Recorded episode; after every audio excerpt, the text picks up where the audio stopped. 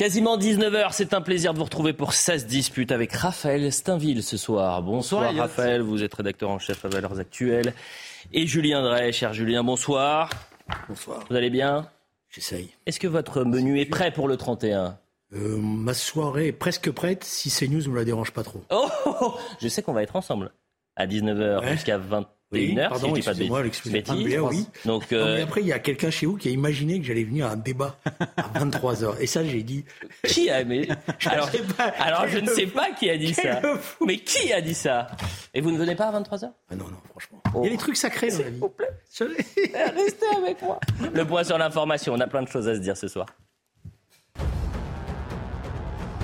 Un important dispositif de sécurité pour le 31 décembre. 90 000 policiers et gendarmes seront mobilisés sur le territoire. 5 400 à Paris et sa petite couronne. La circulation et le stationnement seront interdits dans le secteur des Champs-Élysées.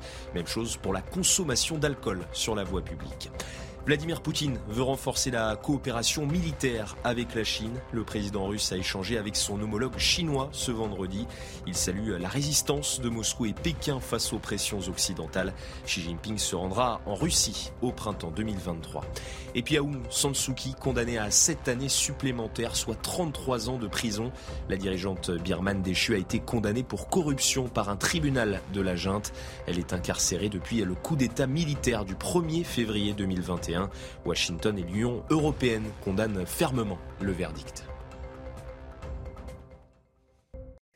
Voilà pour le point sur l'information d'Adrien Spiteri. On est donc avec Julien Drey et Raphaël Steinville pour euh, ça se dispute. Énormément de thèmes ce soir et on va commencer évidemment avec euh, le, Covid, euh, les mesures sanitaires. La France qui s'apprête à prendre des mesures sanitaires face à l'épidémie de Covid en Chine, des mesures similaires à celles qui ont pu être prises en Espagne et en Italie, on a l'impression d'être face à un disque rayé, d'un jour sans fin, c'est-à-dire que euh, l'Europe a du mal à prendre une mesure commune, des mesures communes.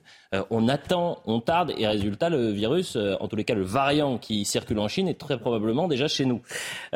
écoutons d'abord la ministre espagnole qui explique que oui, l'Europe doit prendre des mesures communes, mais bon, il faut déjà commencer par prendre des mesures rapidement.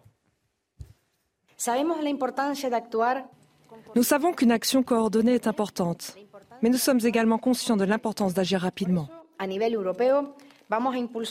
C'est pourquoi nous demandons un certificat numérique Covid ou équivalent aux voyageurs en provenance de Chine, car c'est la meilleure garantie de sécurité pour tous. Alors c'est c'est très intéressant parce que l'Italie, par exemple, a constaté 62% de cas positifs sur un vol provenant de Chine. Euh, le pays a imposé un test négatif aux voyageurs chinois, tout comme l'Espagne. On va voir la carte, euh, puisqu'il y a très peu de pays pour l'instant qui ont pris ces, mesures. Les États-Unis, euh, Israël, l'Inde, le Japon et ça vient de tomber également le Royaume-Uni, mais des mesures préventives pour les touristes chinois. quand je disais c'est un disque rayé, c'est un jour sans fin, on a l'impression qu'on n'arrive toujours pas et à anticiper et à se coordonner. Raphaël Steinville. Ah oui, c'est exactement ça. C'est-à-dire que euh, l'Espagne et l'Italie peuvent prendre ce genre de mesures un peu restrictives et imposer un test pour euh, tous les voyageurs arrivant de Chine.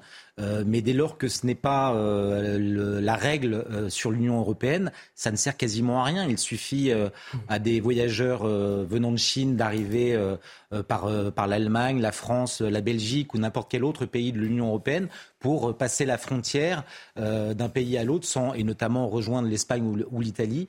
Euh, sans que ces mesures soient, soient de nouveau effectives. Donc euh, on voit que euh, pour que ces mesures puissent être efficaces, si tant est qu'elles puissent être encore efficaces, parce qu'ils ont tellement tardé à prendre ces, ces, ces mesures, qu'on se doute que le, les variants, notamment chinois, sont déjà présents en Europe. Julien Drey. Ah, je ne sais pas si c'est un disque sans fin, mais la première chose à constater, c'est la faillite du système chinois. C'est ça qui, qui, est le plus important. Ce vaccin qu'ils ont vanté au départ comme étant un bon vaccin est un échec total. Euh, deuxièmement, la politique de zéro Covid qu'ils avaient mis en place a donné lieu à des manifestations populaires telles qu'ils ont été obligés de desserrer. Mm. maintenant, c'est n'importe quoi. Euh, et évidemment, l'Europe doit se protéger par rapport à ce n'importe quoi. Je pense qu'il y a une coordination. Euh, enfin, elle a raison. Ça sert à rien de dire euh, tel pays par rapport à tel autre. Il faut, il faut mettre une barrière à l'entrée de la zone européenne et se protéger de la Chine. Et il y a derrière un autre problème qui va être posé très vite, hmm. c'est que nous allons être, nous risquons d'être en pénurie de médicaments à nouveau parce que les usines chinoises ferment les unes après les autres. Mmh. Et là, c'est ennuyeux, ça veut dire qu'on n'a pas tiré les leçons de la phase précédente. Évidemment, mais c'est toujours là. C'est pour ça que c'est le disque rayé, l'histoire sans fin. C'est qu'on n'a rien anticipé. Mais, mais, mais, je comprends qu'il faille puisse qu'on puisse relever euh, la faillite du modèle chinois, mais euh, on peut pas s'exonérer aussi de de, de, la faillite tirer, européenne, mais de, de tirer à boulet rouge sur sur l'Europe, parce qu'une nouvelle fois, euh, l'Europe est incapable de se mettre d'accord. On a l'impression que la France est d'ailleurs est toujours à, la, à, leur remorque. Alors sinon de l'Europe, en tout cas de, l'Allemagne. Souvenez-vous, pendant la première crise Covid, il a fallu que l'Allemagne consente à, faire, à, à fermer ses ses, frontières intérieures pour que la France et Emmanuel Macron se décident hmm. à, son tour à fermer. Donc il y a, une sorte de suivisme en tout cas de, des Français qui est assez sidérant. Et puis surtout l'Europe, euh, euh, c'est toujours la même phrase, la phrase de euh, Kissinger, quel numéro de téléphone? On se demande qui... qui, moi je veux bien qu'on... Parce que vous le dites vous-même, il faut tirer à boulet rouge. Mais je vais vous dire, en fin d'année, je, vais essayer d'être positif. L'Europe a réussi quand même à, prendre le tournant du vaccin. Et c'est ça qui fait qu'aujourd'hui, même si euh, on a des variants, euh, malgré tout, on maîtrise la situation. Bon, euh, J'ai encore des amis qui ont eu le Covid qui me disent qu'heureusement qu'ils étaient vaccinés. Quoi. Hmm. Voilà. Mais espérons que ce vaccin fonctionne avec ces nouveaux variants. C'est pas un variant, très, d'après ce que m'ont dit. Oui. Moi, j'ai pas fait d'études de médecine. Peut-être que j'aurais dû en faire. Euh, bon, mais euh, c'est pas euh, un variant totalement différent de tout ce qu'on a connu jusqu'à maintenant. À force de commenter cette crise, on a l'impression d'être quasiment bac plus 12 et d'avoir fait médecine. Mais Martin Blachier, qui intervient régulièrement sur votre antenne, lui-même se voulait finalement assez, rassurant, oui, mais ce qui est, rassurant sur. Ce qui, est, ce qui est perturbant, Raphaël Steinville, c'est que ces mesures, même les mesures qui vont être prises, c'est-à-dire par exemple d'avoir la présentation qui pourrait être prise, un test négatif 48 heures avant ça n'a pas de sens puisque vous savez très bien que vous pouvez être négatif le mardi, vous prenez l'avion le mercredi, le jeudi vous pouvez être positif. Donc euh, euh, encore une fois, ce sont des mesurettes. Euh, on prend. Non, Ça a un sens. Ça a un sens. Vous avez un avion qui atterrit, les deux tiers de l'avion sont contaminés. Bah oui. Ça a quand même un sens. Mais oui, mais sauf que ce deux tiers, l'autre tiers peut être contaminé le lendemain. Oui, mais ça, après, on n'a jamais de système parfait. Sur le Covid, on sait qu'on n'a jamais de système parfait. Mais il vaut mieux commencer à faire quelque chose. Je suis d'accord. Sinon, vous allez rejoindre ceux qui disent bon, ça sert à rien, on hmm. laisse l'immunité naturelle euh, se mettre en place. Pas dans ce sens-là, mais j'ai l'impression quand même qu'on tarde et qu'on tarde et qu'on attend et qu'on attend et que maintenant il est déjà là le variant. non, mais je pense qu'on tarde parce qu'il y a une hésitation des autorités. Moi, de, la discussion que j'ai eue avec euh, des gens de ma famille mm. qui sont dans ce milieu-là, c'est de dire est-ce que les mesures vont servir à quelque chose mm. euh, Voilà, est-ce qu'on n'est pas encore en train de mettre la panique alors que de toute manière, euh, bon, ce, ce, ce virus-là, on le maîtrise pour l'instant. Voilà. Donc, est-ce qu'on n'a pas intérêt à pousser à la vaccination euh, pour les personnes sensibles et pour tout le monde, mm. en fait, plutôt que bon. Voilà. D'ailleurs, cette campagne vaccinale qui est un échec. Hein. Mais mais la politique chinoise du zéro Covid. Euh... Maintenant, c'est zéro contrôle. Non, mais souligne en creux la nécessité finalement de, de l'immunité euh, collective, de, de l'immunité naturelle collective. C'est précisément parce qu'en France et dans un certain nombre de, de pays, on n'a pas eu euh, la même politique que, que, que, la Chine, parce que le, virus, le virus a continué à, à, circuler, qu'un certain nombre de personnes se sont immunisées de la même manière qu'on est plus ou moins immunisé de, la grippe d'une année sur l'autre dès lors qu'on l'a qu'on l'a qu'on l'a attrapé. Et j'ai l'impression que ces, ces mesures, c'est pour la grippe, il vaut mieux avoir fait le vaccin avant. Hein. Oui, bah en tous les cas, ça reste un écran de fumée sur la réalité du terrain. C'est quoi? C'est le manque de soignants, c'est les difficultés dans l'hôpital, c'est le manque de lits, c'est le manque de bras, euh, c'est la colère des, médecins libéraux. Tiens, la colère des médecins libéraux, on, a beaucoup parlé cette semaine de la grève des médecins qui va se prolonger jusqu'au 5 janvier. Rien ne vient plus euh, pour nos médecins français, les praticiens généralistes et spécialistes euh, ont décidé de, faire grève et ça met tout le monde sous tension. Vous savez, SOS Médecins, par exemple, qui est débordé. Et euh, cette semaine, François Braun, le ministre de la Santé, a tenu des propos assez étonnants. Vous écoutez, dit cette grève est très malvenue. La grève des médecins généralistes, j'ai eu l'occasion déjà de, me prononcer sur, euh, sur cette grève que je trouve particulièrement malvenue en cette période d'extrême difficulté pour le système de santé. Je ne remets bien sûr pas du tout en cause le, droit de grève euh, des médecins, mais c'est vraiment la, très mauvaise période. Nous avons des institutions qui permettent de discuter, de traiter les problèmes. Utilisons ces institutions. Ma porte est toujours restée ouverte, elle le restera euh, pour régler les problèmes, mais on ne fait pas la grève avant de commencer à discuter. En tout cas, ça me semble un peu curieux. Ça, c'est l'avis du ministère. Réponse des soignants. Réponse des soignants maintenant. Il ne se passe pas un jour sans que la période soit difficile. Pas un jour. Il ne se passe pas un jour sans que les Français aient des difficultés pour trouver un médecin et passent des heures et des heures sur des brancards aux urgences. On a un hôpital qui s'effondre, on a une médecine de ville qui s'effondre. On laisse prospérer les plateformes de téléconsultation, on dégrade la qualité de prise en charge des patients, on démantèle le métier de médecin. Il y a urgence et c'est pas en nous baladant qu'on va régler le problème. Médecin pour demain, c'est un mouvement de jeunes médecins. Et moi, je le soutiens complètement parce qu'on s'est assez moqué de nous. Nous avons besoin euh, de discuter de l'avenir de notre système de santé pour que chaque citoyen puisse avoir un médecin traitant, pour qu'il puisse avoir un service d'urgence à moins de 30 minutes de chez lui. C'est ça dont il faut qu'on discute aujourd'hui. Et il n'y a aucun espace de débat. Les réunions avec François Braun, ce sont des réunions en visio où nous sommes 150 qui durent deux heures où on ne peut pas s'exprimer. Ça, ce n'est pas du dialogue social. Monsieur Braun est complètement hors sol aujourd'hui dans ses déclarations. On est en train de se mettre tous les médecins libéraux en colère à dos. C'est ça la, réalité, Raphaël. Oui, puis il y a une sorte de, chantage. C'est vrai que la, France connaît une, triple pandémie et, que notre système de français, parce qu'il est déjà très fragilisé et, d'autant plus euh, euh, sous, tension, euh, et que la grève des, médecins généralistes vient accroître le, le, les difficultés. Mais il faut pouvoir les entendre, ces médecins généralistes. Moi, je me souviens, il y a quelques années, Julien Drey, sur, un tout autre sujet, mais qui, avait, rapport aux questions salariales, disait que pour les politiques et notamment les députés, le, salaire, des, députés devrait être de, de 9 000 euros pour éviter les, problèmes de corruption.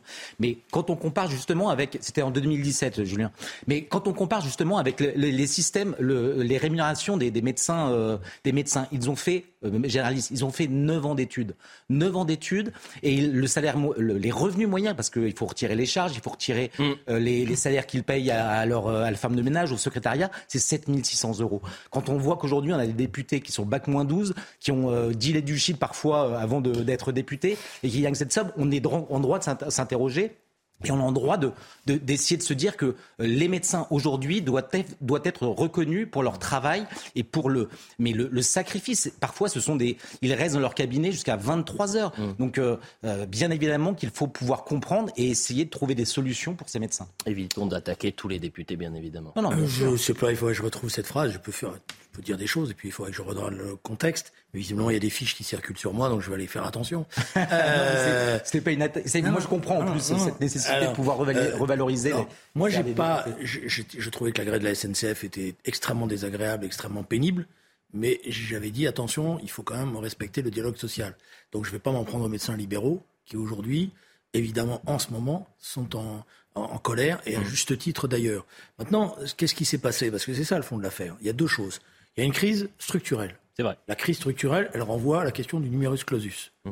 On n'a pas fait assez, on n'a pas permis à assez de jeunes de pouvoir devenir des médecins alors qu'ils le souhaitaient, alors qu'ils le, voulaient, parce qu'on a mis ces barrières d'examen en première année, euh, euh, où on, sélectionne d'ailleurs pas sur la médecine, mmh. on sélectionne sur la boîte privée qui vous prépare euh, à ça, et avec la chimie, la biologie, je sais pas quoi, bon enfin, voilà. Donc ça, c'est la crise structurelle, et tous les gouvernements, sous la pression de l'ordre des médecins, faut être honnête, euh, ont accepté ce numerus clausus. Ce qui fait que maintenant, pour pouvoir s'en sortir, ça va être très difficile parce qu'il y a grosso modo 10 ans de retard, parce que le temps de formation d'un médecin, c'est 10 ans. Donc le résultat, c'est qu'on est en train, malgré tous les débats qu'on a sur euh, l'immigration, d'aller chercher les médecins des pays étrangers pour pouvoir faire que notre système de santé et surtout nos, nos, urgences, ne serait-ce que nos urgences, puissent tenir. Donc ça, c'est une crise structurelle. Et ce qui est ennuyeux, c'est que le gouvernement a dit oui, oui, oui, oui, mais regardez comment le numerus clausus a bougé à la marge. Hein. Mais sur la question, est-ce que c'est malvenu? Le ministre de la Santé qui nous dit c'est malvenu cette grève. Comme j'ai pas crié à l'inverse de certains sur ce plateau, j'ai pas dit. J'ai pas dit. qui Donnez des noms, Julien. J'ai pas dit eh, des, des, salariés, des contrôleurs prennent en otage, etc. je dis attention. Voilà, bah là la même chose. Je comprends moi qu'à un moment donné ils en ont marre. Pourquoi mm. Parce qu'ils en peuvent plus. Alors après il y a un, un petit coup de vis qui est assez insupportable. C'est que le gouvernement a cru ces deux dernières années qu'il avait trouvé le gadget. Le gadget, c'est la, la téléconsultation. Voilà. Ils en peuvent plus, les médecins. En plus, ils le disent eux-mêmes, ils sont très inquiets parce qu'ils disent un jour ou l'autre, il y en a un d'entre nous qui va faire une faute et ça va nous retomber dessus. Mais maintenant, le gouvernement généralise la téléconsultation. Alors, il fait des économies au passage, parce qu'évidemment, c'est moins payé. Et deuxièmement, c'est l'ubérisation de la société. Voilà. Et, euh, Julien Drey, excusez-moi, c'est la Startup Nation. C'est mieux d'avoir la téléconsultation que d'avoir notre médecin.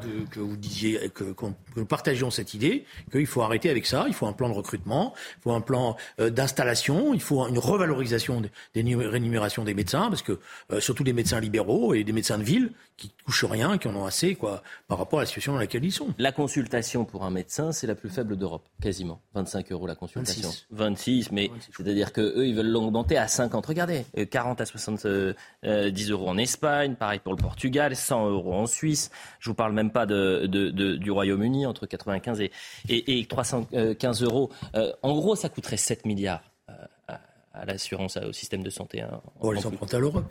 Bah, écoutez, euh, l'Europe est là pour l'instant. Ils sont en train de réfléchir à des mesures sanitaires. Donc, euh, vous avez vu, on peut, on peut attendre 2024, Raphaël Steinville. Oui, mais vous avez raison. Mais euh, Julien Indré évoquait le gadget des téléconsultations. Mais il y a, y a, une autre chose. C'est-à-dire qu'il y a quelques. Souvenez-vous, c'était il n'y a pas si longtemps, il y a eu le Ségur de la santé. Mais le Ségur de la santé, c'était essentiellement un Ségur de, de, de l'hôpital. Mmh. Euh, on n'a euh, on a rien fait, euh, on n'a pas pensé les problèmes que rencontraient notamment les médecins généralistes.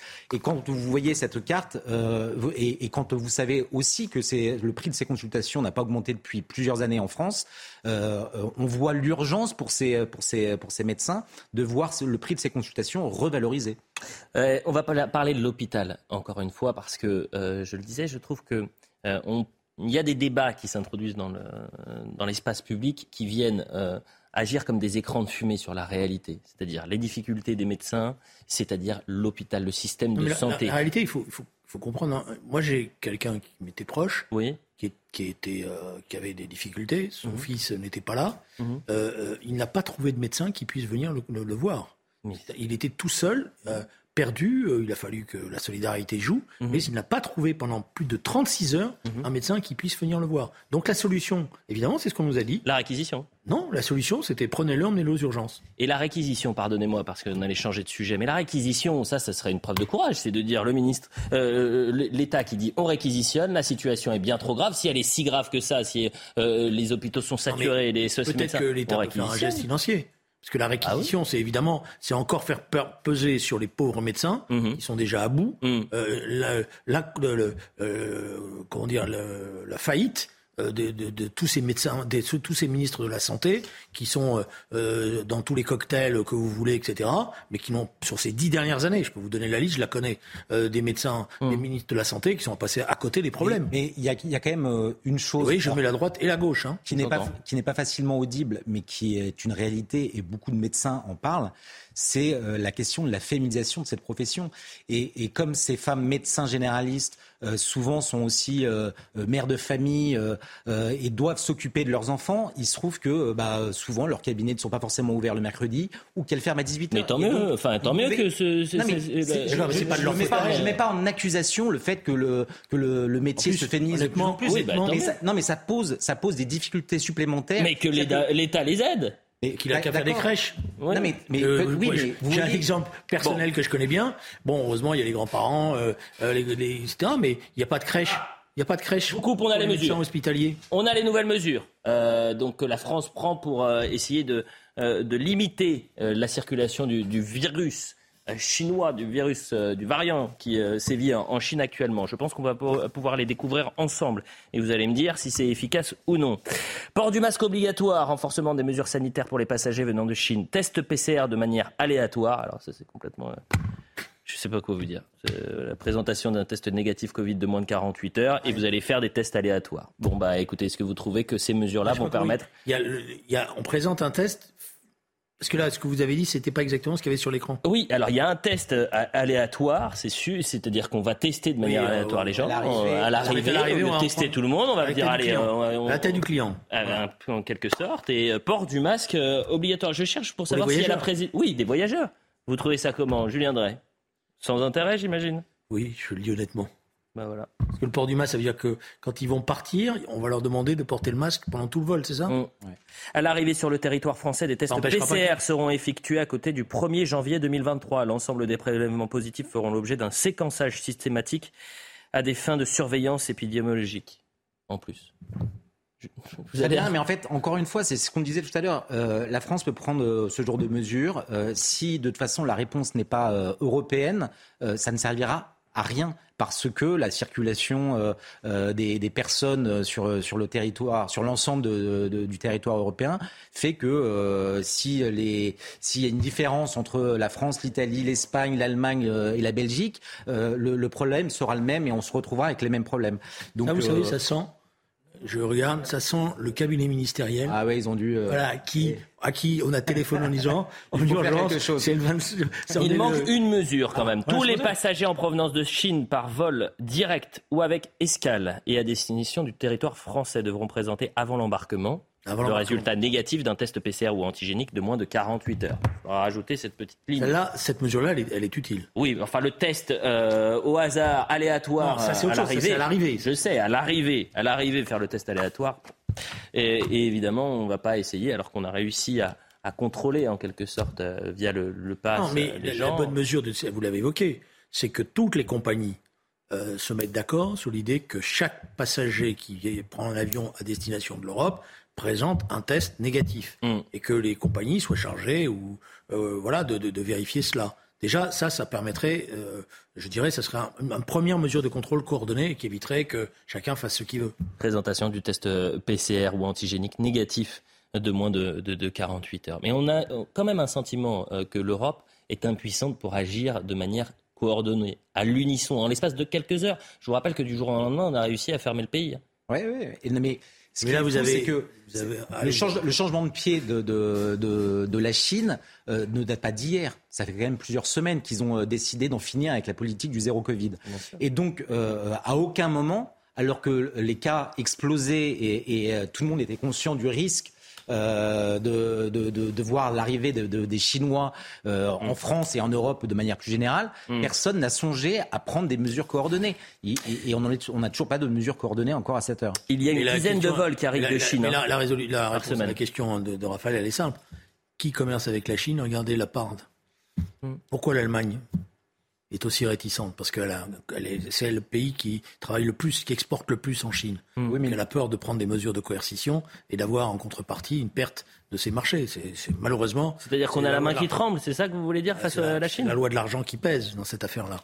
Et même pour la France, je crois que c'était relevé par un de vos journalistes, 2,5 euh, millions de voyageurs euh, en provenance de Chine, 3 euh, milliards de devises sur l'année précédente. Bien évidemment que ça, compte dans les, dans, les, dans, les, dans les choix qui sont faits de, de, de, restreindre l'arrivée des, des, voyageurs chinois. Une dizaine de vols arrivent de Chine par semaine à Roissy-Charles de Gaulle, selon le cabinet de, Clément Beaune. Cela représente environ 3000 personnes par semaine. C'est pas rien. Et vous savez très bien que s'il y a une dizaine, on, on, on l'avait si, si c'est que 3000, on peut très bien mettre un dispositif de test à l'arrivée. Hein. Un dispositif de test, un dispositif ah. de traçage. Un dispositif de traçage, on peut mettre euh, aussi euh, enfin, toutes les mesures qu'on a pu vivre nous pendant euh, toutes les grandes vagues sanitaires, on peut essayer, envisager de les mettre pour les 3000 ressortissants au tourisme. Vous ne représentez pas des milliards et des milliards de, dollars. Écoutez, je suis pas sûr que vous n'avez... Vous avez vu mon compte en banque? Vous êtes sûr de... Donc la prochaine fois, si vous J'aimerais bien. Euh, ah bah, j'aimerais, j'aimerais tant. En Espagne, on ignore quand les contrôles effectués par l'Espagne prendront effet. Euh, et en Italie, seuls les passagers de vol direct en provenance de Chine sont concernés. Là aussi, c'est de la com, euh, ce que fait l'Italie parce que euh, euh, vous allez en, si vous n'avez pas envie de vous faire embêter à faire ces tests-là, vous vous arrêtez euh, en Allemagne et puis ensuite vous prenez un, train ou vous allez en Suisse et vous allez en, en Italie directement, Raphaël Steinville. Ah L'inefficacité. On tourne un peu en rond, mais ce que, je voulais qu'on parle aussi de l'hôpital et toute cette semaine et en fait ce qui, ce qui en ressort, c'est qu'on renverse depuis deux ans la charge des responsabilités. Si le virus circule, c'est parce que vous n'êtes pas vacciné, c'est parce que vous n'avez pas posé votre masque suffisamment bien, parce que vous n'êtes pas lavé les mains et que les pièces n'étaient pas aérées. Si le système de santé euh, est en difficulté, c'est parce qu'on n'a pas respecté ces mesures barrières. Et si aujourd'hui il y a des tensions à l'hôpital, c'est parce que les médecins libéraux sont, euh, en grève. Euh, à l'hôpital aujourd'hui, c'est une, alors je n'allais pas dire une catastrophe, il ne faut pas non plus être alarmiste, mais ce qui est vrai, c'est que la situation est extrêmement tendue. Les médecins, les soignants euh, sont en grande difficulté. Ce que je propose, et je le dis à Benjamin, on va écouter très rapidement le professeur Megarban. Ensuite, on aura un sujet que je vous montrerai après la publicité à Strasbourg, qui est saisissant. C'est-à-dire ce qu'on redoutait, voir des euh, brancards dans les couloirs, dans les hôpitaux français, on est en train de le vivre actuellement. Et ce n'est pas la crise Covid, c'est cette triple crise, euh, bronchiolite, grippe surtout, et euh, un peu de crise sanitaire. Bruno Megarban qui dit on va droit dans le mur. On va droit dans le mur. Il faut savoir euh, que la santé a un coût et si effectivement on veut rester en bonne santé, on veut vivre bien, il faut accepter euh, ces coûts et, et, simplement mieux organiser. En fait, probablement la somme totale de l'argent existe, mm. simplement elle est très mal utilisée. Il y a une couche administrative extrême, je parle pour l'hôpital, qui en fait bloque tout. Vous voyez par exemple, on a des projections aujourd'hui pour un certain nombre d'hôpitaux du nord de Paris avec une réduction du lit. À l'hôpital Lariboisière, on construit un nouvel hôpital, un tiers des lits de médecine va disparaître. Alors même qu'on a passé la crise Covid, alors même qu'on a répété qu'on a besoin de lits, alors même qu'aujourd'hui on ne peut pas fonctionner. Dans deux ans, c'est une catastrophe totale. vous, pourrez reprendre, vous pourrez reprendre mes paroles. vous pourrez reprendre mes paroles. C'est une catastrophe totale qui attend le nord de Paris. C'est une catastrophe totale. Vous imaginez? Et là, on ne pourra pas dire qu'on n'a pas été prévenu. C'est qu'on a fait des Ségur, mais il y a une chose auquel on n'a pas touché. Vous avez remarqué? Non. C'est les agences nationales de santé. Les ARS. Les ARS. Ça, on n'y a pas touché. Personne ne sait qu'elles. Pendant tout le Ségur, personne ne savait qu'elles existaient. Mais c'est elles qui organisent, la... qui organisent le gaspillage, si vous me permettez. Parce que le professeur McGarben a raison. Hmm. Nos, nos, professionnels de santé, eux, ils sont soucieux des deniers publics alors l'administration derrière, je peux vous dire quand si on pouvait faire des reportages sur le gaspillage, sur ces commandes qui sont mal faites, c'est toute une partie de, ces superstructures qui font de la communication, des machins, etc. et tout, c'est là que le gaspillage a lieu. Pas sur le terrain. Avec hein. vous ce vendredi, Raphaël Stinvitch, je vous coupe parce que c'est la publicité. et on ne gaspille pas. On part en publicité, on revient dans un instant. c'est autre chose.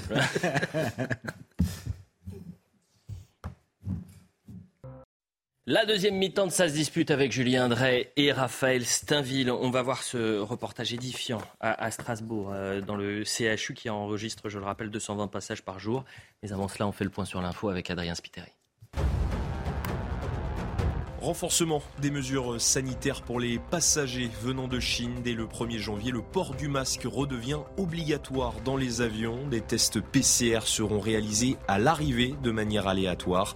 Enfin, les passagers devront présenter un test négatif de moins de 48 heures pour voyager, conséquence de l'explosion du nombre de cas de Covid-19 en Chine. Le président Tebboune appelle à une nouvelle ère avec la France. Dans les colonnes du Figaro, il salue la nouvelle relation de confiance entre la France et l'Algérie. Résultat du retour à la normale de l'octroi de visa aux ressortissants algériens. Il annonce une visite d'État en France en 2023. Et puis le monde de la mode pleure Vivienne Westwood. Elle est décédée ce jeudi à Londres. La styliste britannique était considérée comme l'impératrice du punk pour son style et ses créations excentriques. Elle avait 81 ans. Voilà pour le point sur l'information. Ce que tout le monde redoutait, c'est-à-dire des images en France où euh, vous avez euh, dans les couloirs euh, des brancards et des euh, patients qui sont soignés et qui attendent d'obtenir une chambre. Eh bien, euh, vous allez le découvrir à Strasbourg. Le CHU enregistre 220 passages par jour environ sur deux sites d'accueil. les médecins sont absolument débordés, faute de lits, faute de moyens, mais quand même, ils assurent tous les soins, mais dans des conditions extrêmement difficiles. Voyez le sujet de Sandra Chiombo. Au CHU de Strasbourg, dans le Bas-Rhin, les urgences débordent dans les couloirs. On ressent à la fois les crises épidémiques, les vacances et le mouvement social de la médecine libérale. Allongé sur son brancard, cet homme prend son mal en patience depuis plusieurs heures. C'est long. C'est long et enfin le temps il est passe pas le temps passe pas. Après, j'ai aussi une petite fille qui m'attend à la maison. Cette tension pèse également sur le quotidien des soignants. En poste depuis 31 ans, le professeur Bilbo s'inquiète. Ce qui nous impacte directement euh, avec la, la résultante, c'est des patients sur des brancards 24-48 heures ce qui n'existait pas il y a deux ans, et en particulier pour les personnes âgées. Et ça, euh, c'est effectivement un peu quelque part choquant. Néanmoins, euh, encore une fois, euh, la mission l'a remplie. La congestion des urgences s'observe également dans la salle de régulation des appels du SAMU, jusqu'à 1800 décrochés par jour. C'est compliqué, mais on essaye de trouver effectivement des ressources humaines. On a fait revenir des assistants de régulation médicale euh, qui étaient en formation, par exemple. On essaye de s'organiser au, jour le jour face à, l'afflux. Le syndicat SAMU Urgence de France a comptabilisé au moins 23 décès inattendus en décembre au niveau national, conséquence des difficultés de prise en charge. 23 décès inattendus. Ah Et vous avez euh, un médecin qui vous explique que euh, pendant 24-48 heures, vous pouvez avoir quelqu'un sur un brancard soignés bien sûr, mais dans des conditions extrêmement rudes. C'est ça aujourd'hui notre système de santé français, Raphaël Steinville ben, C'était, je crois que dans le Figaro, euh, le syndicaliste, euh, médecin urgentiste, qui, disait que notre système de santé était à terre. les images de, cet hôpital des urgences de Strasbourg le, montrent et le, démontrent de manière criante et c'est même douloureux de voir ça.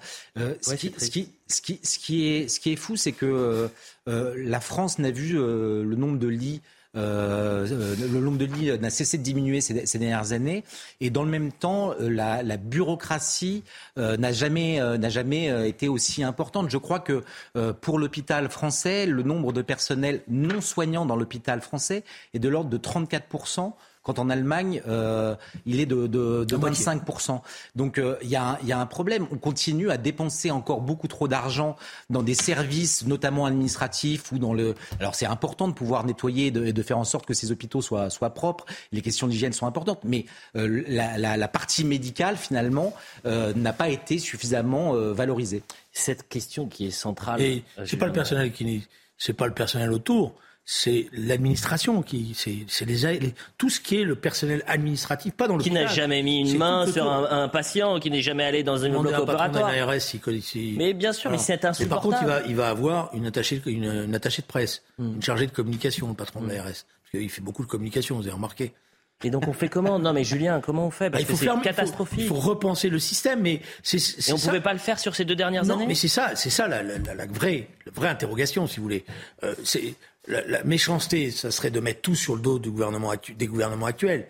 Mais on est obligé de, constater d'abord que ça fait sept ans qu'ils sont là et qu'ils ont tiré, ils n'ont pas bien tiré les leçons de la crise précédente et que les mesures, elles sont, sont souvent des effets d'affichage et que la réalité, c'est que ça continue comme avant. Et dans le même... Alors, je me permets quand même une remarque dans votre, que votre reportage montre bien c'est que nous avons un système de, de, santé qui est en difficulté, mais vous avez eu le courage. Mais bien sûr.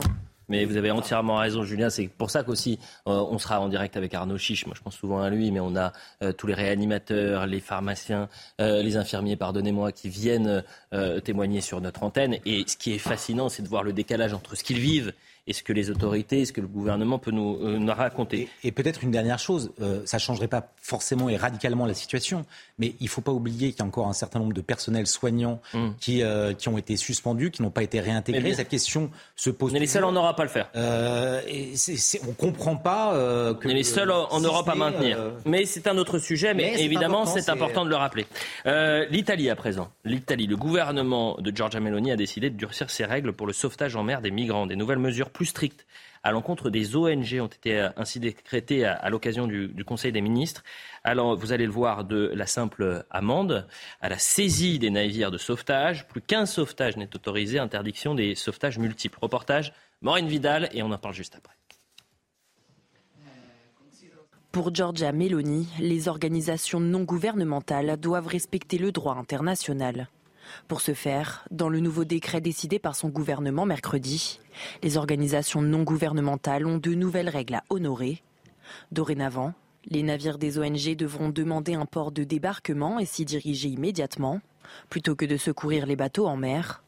Vu que les missions de sauvetage en Méditerranée durent plusieurs jours, le nouveau décret impose à l'équipage d'informer les migrants qu'une demande de protection internationale est possible dans tous les pays de l'Union européenne pas que dans les pays d'embarquement. Si ces règles ne sont pas respectées, les capitaines encourent jusqu'à 50 000 euros d'amende, voire même l'immobilisation du navire si les règles sont enfreintes plusieurs fois. Enfin, une autre mesure drastique, les ONG ne pourront sauver plus qu'un bateau de migrants, interdiction de sauvetage multiple. Pour Ricardo Gatti, chef de l'équipe de recherche et de sauvetage à bord d'un navire, ce décret est catastrophique. Ce décret s'inscrit dans une stratégie qui augmente le risque de décès pour des milliers de personnes. Depuis le début de l'année 2022, environ 1300 migrants sont décédés en Méditerranée. Julien André, quel regard vous portez sur cette euh, décision de Giorgia Meloni? Je vais vous inciter, si vous permettez, à voir un film qui est en ce moment diffusé sur le groupe, par le groupe Canal, qui s'appelle Les Nageuses. Je ne l'ai pas vu. Je l'ai vu. Et je trouve que ce film est remarquable parce que euh, il montre que les migrants, euh, c'est pas aussi simple que ça.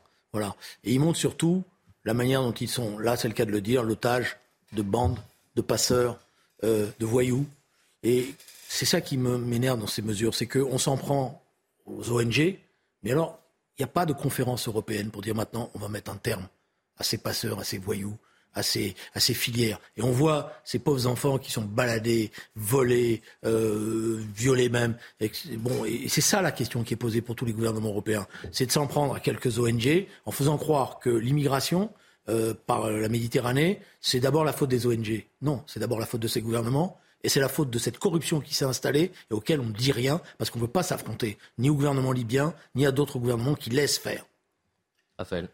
Oui, alors euh, euh, moi je, comprends votre propos, mais ce qui me ce qui m'interroge, c'est que justement ces ONG, elles sont complices de, de, ces, de ces passeurs. Elles sont complices de ces euh, trafiquants d'êtres humains euh, lorsqu'elles vont chercher au large des côtes libyennes, tunisiennes, algériennes ou, qu'importe, et qu'elles multiplient jusqu'à jusqu'à finalement, finalement quand on, écoute Mélanie, et, c'est la triste réalité aujourd'hui, ces, bateaux, et qu'on qu pense à l'Océan Viking, font, vont récupérer ces, ces, ces frêles embarcations et multiplient non pas les allers-retours entre euh, les côtes euh, et, et l'Italie, mais euh, vont d'un sauvetage à un autre. avec la, ils sont parfois appelés eux par les, par les passeurs eux-mêmes qui ont leur position GPS. Et donc c'est là où, où si on ne prend pas des, des mesures, si, si on comprend... Si on vous réalise, si on attaquez pas, pas aux passeurs non mais pourquoi il n'y a pas des bateaux européens, de, de, de, des différentes, euh, une coordination euh, de bateaux européens qui s'en prennent à ces passeurs-là? Pourquoi on ne dit rien au gouvernement libyen? Mm. Voilà, c'est ça le problème qui est posé, c'est que euh, Mélanie, elle fait comme les autres. Vous savez bien qu'il y a un gouvernement libyen aujourd'hui. D'accord, bah alors justement, coupons les aides. Nous donnons beaucoup d'argent à tous ces pays-là. On donne aussi bon. beaucoup d'argent à ces, bon. à ces ONG. Non, mais les ONG, écoutez, quand c'est pour ça que je vous ai incité non, à voir le film. Une sorte de, quand, quand vous avez, quand vous avez un bateau, et c'est la question que j'avais posée, quand vous avez un bateau avec des, des, des, enfants, des mères de famille qui ont des bébés, qui sont en train de mourir, on va dire quoi? On va dire non, vous avez rempli votre quota, le bateau il peut couler? On ne peut mais... pas faire ça parce que c'est l'Europe elle-même qui se mettrait, en, qui, qui, qui, perdrait son âme. Mais par contre, qu'on aille, y compris euh, mettre en place euh, les réseaux nécessaires pour euh, attraper, parce que par ailleurs ils ont des correspondants. Il y a un devoir de, de, porter assistance aux personnes en danger, mais vous comprenez que ce, ce, ce, ce droit euh, bon, ce mais, devoir de porter euh, mais, assistance, il, il, est dévoyé dans la mesure mais où, il est dévoyé ces passeurs et les ONG savent non, pertinemment. Non, je suis, non, je ne suis pas d'accord pour dire que les ONG. Vous, vous, vous êtes nombreux, à, plusieurs, à me dire ça régulièrement dans les débats. Les ONG, les ONG sont complices. Et à chaque fois, j'ai dit donnez-moi vraiment des preuves. Alors, et les, les preuves, elles sont faibles. Documenté, c'est très faible. C'est documenté par Frontex non. et un certain nombre de vidéos sont à disposition. Oui. Et, et, et vous et verrez vous rappelle, à quel point. Je vous, verrez à que quel point je vous rappelle que l'Italie a porté plainte contre euh, des, des, ONG et qu'elle a perdu en justice parce qu'ils n'ont pas été capables de, de, donner les preuves que le fameux bateau, dont je me rappelle plus le nom, mmh. euh, avait suscité des choses comme Mais ça. Je vous Mais rappelle... moi, je vous dis, je vous maintiens, moi, je serais d'accord pour qu'on prenne des mesures si d'abord on me donnait le sentiment qu'on s'attaquait à ces passeurs, si d'abord on me donnait le sentiment qu'on allait mettre un terme à toutes ces filières, qu'on allait euh, exiger de ces gouvernements qu'ils les arrêtent, etc. On fait rien, rien. Et, mais vous aviez demandé d'ailleurs sur cette antenne, euh, Julien, à ce qu'une sorte d'audit enquête parlementaire d'urgence soit mise en place pour qu'on fasse toute la transparence et sur les passeurs, mais également sur s'il y en avait euh, des relations euh, entre les ONG et les passeurs. C'est en sens là que le film est remarquable, parce qu'on voit comment ces passeurs se comportent. Il n'y a pas que les passeurs, il y a aussi euh, de voir s'il y a une liaison dangereuse bateau, entre les ONG et les passeurs. Qu'est-ce qu'ils font? Ils donnent le bateau, ils s'en vont à la dernière minute, il n'y a pas assez d'essence. Ils savent que le bateau va couler au milieu de la Méditerranée, et ils savent qu'à ce moment-là, on va être obligé d'intervenir. Mm. Mais ces gens-là, ils vont continuer. Mm. Vous savez en plus le prix qu'ils prennent 1000, 1000 euros, 2000 euros. L'énergie à présent, mais c'est un sujet qui est euh, essentiel euh, également. On revient euh, en France cette fois-ci. Les factures d'électricité explosent pour les commerçants, les artisans, les restaurateurs. Moi, j'ai des témoignages de responsables politiques qui sont des responsables de terrain, qui disent mais le premier semestre, le premier trimestre, pardonnez-moi, 2023, c'est le premier trimestre de tous les dangers pour ces gens-là. Parce qu'il y a eu la crise sanitaire, certains ont été considérés comme non essentiels, et ensuite vient s'ajouter la crise de l'énergie avec des factures qui grimpent, ça peut être multiplié par 4, et parfois des situations qui sont à peine croyables, où c'est multiplié par 20. Euh, une facture entre le mois de novembre et le mois de décembre. Écoutez, c'est, alors je le dis, ça peut être un restaurateur, un boulanger, bref, sont tous en difficulté aujourd'hui. On a un, prix de l'énergie, enfin de l'électricité, qui a augmenté de 2100%. C'est-à-dire qu'on est passé de 7 centimes du kilowattheure l'an dernier à la même époque à 1,56€ aujourd'hui.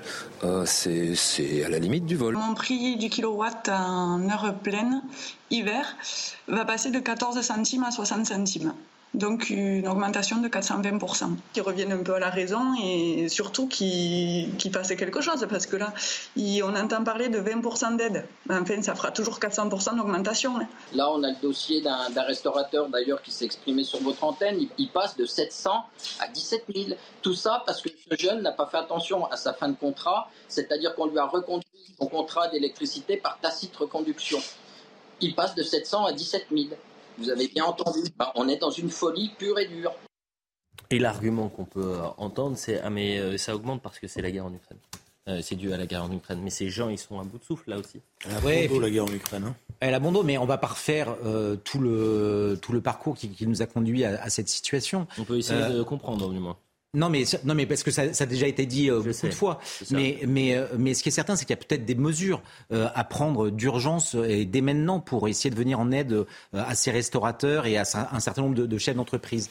peut-être qu'on pourrait songer à élargir le, le, bouclier tarifaire. Après, il y a d'autres mesures. peut-être qu'on pourrait, de manière urgente aussi, en finir avec l'indexation du prix de l'électricité sur celui du gaz. On pourrait peut-être aussi songer à sortir du marché européen de l'électricité. Mais toutes ces mesures euh, euh, le gouvernement, euh, Bruno Le Maire et d'autres, se refusent à, les prendre parce que c'est un peu la même chose que pour le Covid. Mm. C'est qu'il y a une sorte de religion de l'euro. et donc, finalement, dénoncer ce qui a été fait depuis des années, ça revient finalement à mettre et à souligner, à sursurligner les, les carences, les faillites de ce modèle européen qui a très largement, pour le coup, contribué à dégrader notre système énergétique en France. Julien Drey, qu'est-ce qu'on fait? non, mais je pense que, d'abord, je le dis, il, y a un moment donné où il va falloir qu'on arrête de nous bassiner avec la guerre en Ukraine. Parce que d'ailleurs, la, guerre en Ukraine, vous n'y comprenez plus rien. je vous signale que depuis 15 jours, on nous explique que tout ça, ça baisse, parce que finalement, on a trouvé des sources d'approvisionnement. Alors, il n'y a qu'une chose qui baisse pas, c'est les prix. Vous avez remarqué mmh. Ça, il n'y a, rien qui change. Donc on est en train de, nous raconter n'importe quoi, je pense. Euh, et je pense que Raphaël a raison sur une chose qui est la plus scandaleuse, c'est le calcul du prix du gaz sur l'électricité. Le fait qu'on ne désindexe pas, ça c'est monstrueux, parce que mmh. c'est comme ça que les États sont en train de s'en mettre plein les poches. Mmh. C'est ça la vérité. Cette séquence avec Olivia Grégoire, la ministre des PME, du Commerce et du Tourisme, qui est euh, avec euh, un artisan qui lui dit, une commerçante qui lui dit, mais je vais mettre la clé sous la porte. Réponse de la ministre. Si la boîte coule. Elle coulera pas la boîte. Elle, euh, elle coulera on pas. n'a plus rien quoi. Elle coulera pas. On a que des, on a que des remboursements dans ça à faire. Je sais. Alors, je suis pas tout seul dans ce cas-là. Mais c'est. C'est votre vie. Quand, vous êtes euh, salarié d'une. Je sais pas, moi j'ai travaillé dans une grande entreprise. Euh, c'est pas la même histoire. C'est pas, pas, ton bébé. C'est pas leur truc. Mais bon, même s'ils sont directeurs d'un hypermarché, même s'ils sont, ils sont salariés. Alors je dis, dis pas que c'est un sous-métier, mais disons que quand vous avez créé la boîte, quand vous avez investi, quand vous avez. Toutes vos économies sont passées dedans. Le, but de, ce qu'on fait ça, c'est que pour. J'ai un gamin qui a 8 ans, je ne vais pas lui laisser des dettes. Quand elle dit, euh, quand la ministre dit euh, elle ne coulera pas votre boîte, vous la croyez ou pas? Et Raphaël Honnêtement. Comment?